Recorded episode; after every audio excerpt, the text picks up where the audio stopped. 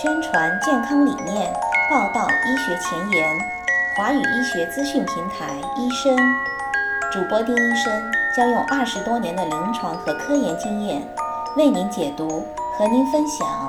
让我们一起收听医生走进医学。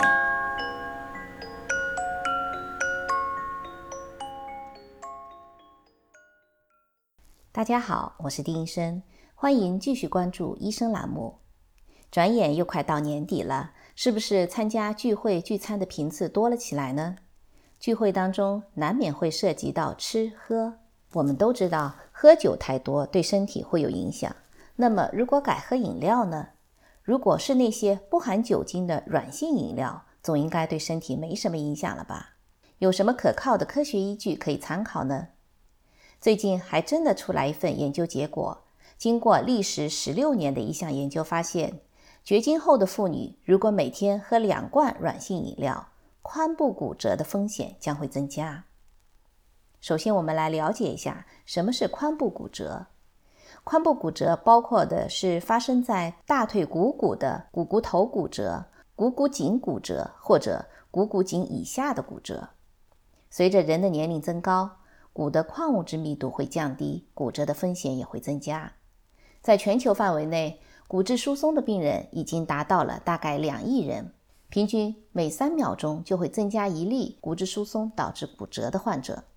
在美国，每年发生的髋部骨折超过二十七万例，其中大约百分之九十发生于六十岁以上的人。年龄达到九十岁的老人当中，有三分之一的女性和六分之一的男性会发生一侧的髋关节骨折，女性比男性的骨质疏松的风险更高。骨质疏松的老年人只是轻微的跌倒就会导致髋部骨折，通常需要通过手术来修复髋关节，甚至有的时候需要置换髋关节。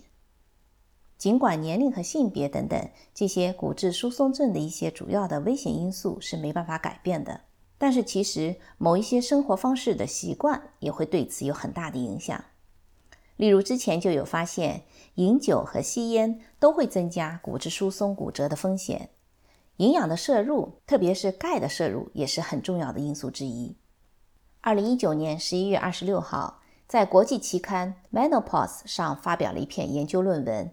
以美国 UCSD 为首的医学科学家将研究的焦点聚集在了 soft drinks 软性饮料和骨质疏松骨折的关系上。这篇研究的英文原文，请查阅微信公众号的文字内容。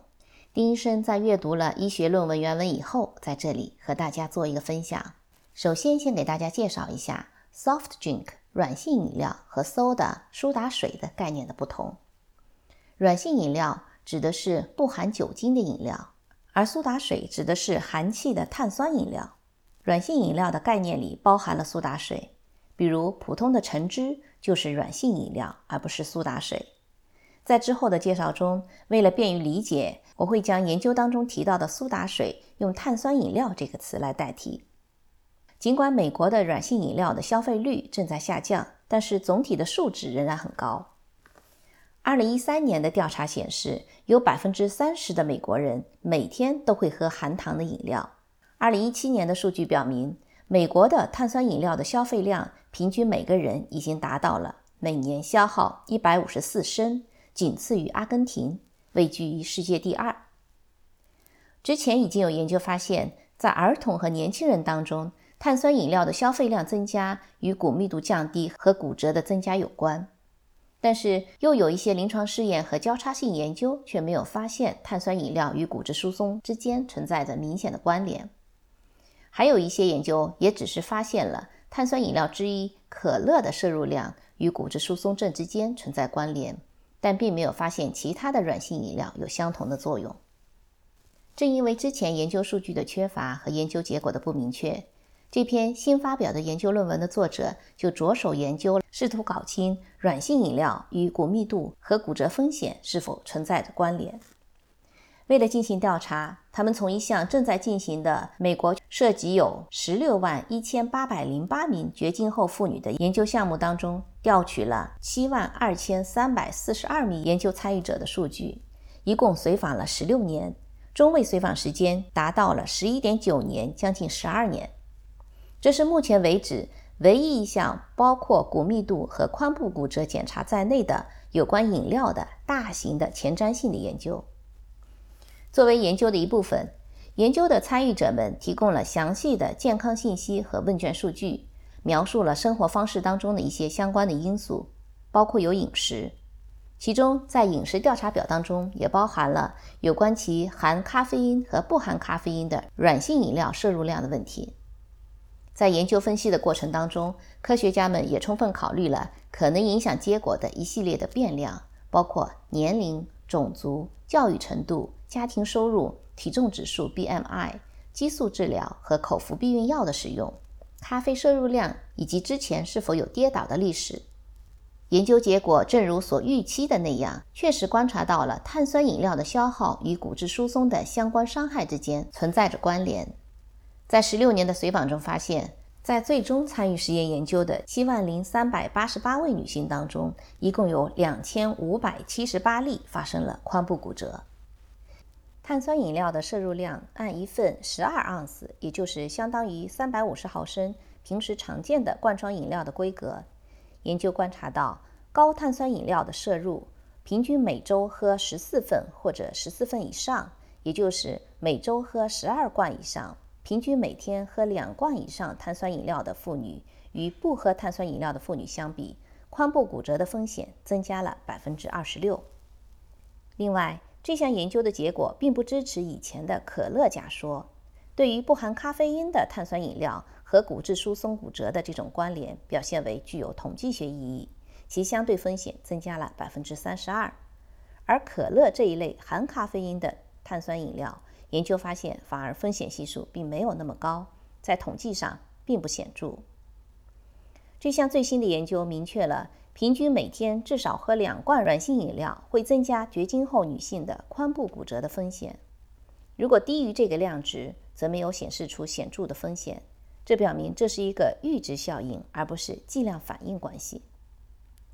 了解了整个研究结果，我们发现这和之前碳酸饮料和骨质疏松之间联系的研究的结果有一些不一致的地方。尽管这项研究受益于大量的样本、详细的信息以及较长的随访时间，但我们还是不能认为它结果就是确定的，仍然存在着一些相互矛盾的信息。研究作者认为。高碳酸饮料的摄入容易引起骨质疏松性骨折，这其中可能的原因是因为碳酸饮料当中添加的糖会影响对人体内矿物质稳态和钙的平衡，从而影响骨骼的健康。同时，也认为碳酸化在这个过程当中也有影响。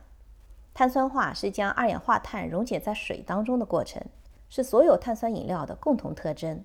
碳酸的形成可能会改变胃液的酸度，从而改变营养吸收。但是，这个因素是否在这些发现当中起了决定性的作用呢？目前也只是一个推测，还需要更多的科学研究来论证。同时，这项研究也有某些局限性，例如，正如研究人员所指出的，参与者只是在研究的一开始报告了碳酸饮料的消费量，但人们的饮食习惯是会随着时间的推移而发生变化的。研究结果还没办法解释这一点。另外，研究也只是针对绝经后的女性，我们也期望能有更多针对不同年龄、不同性别的深入研究的结果。由于现在骨质疏松症变得越来越普遍，因此对营养风险因素的研究比以往任何时候都显得更为关键。科学研究的结果在不断的深入，理念也在不断的更新。我们也期望能有更深入的科学研究结果来指导人们选择更健康的生活方式。好，今天关于这项碳酸饮料对骨折风险的影响的研究，丁医生就和您分享到这里。感谢您对医生栏目的持续关注，将会有更多更新的医学信息和您分享。欢迎点击二维码持续关注医生微信公众号，咱们下期见。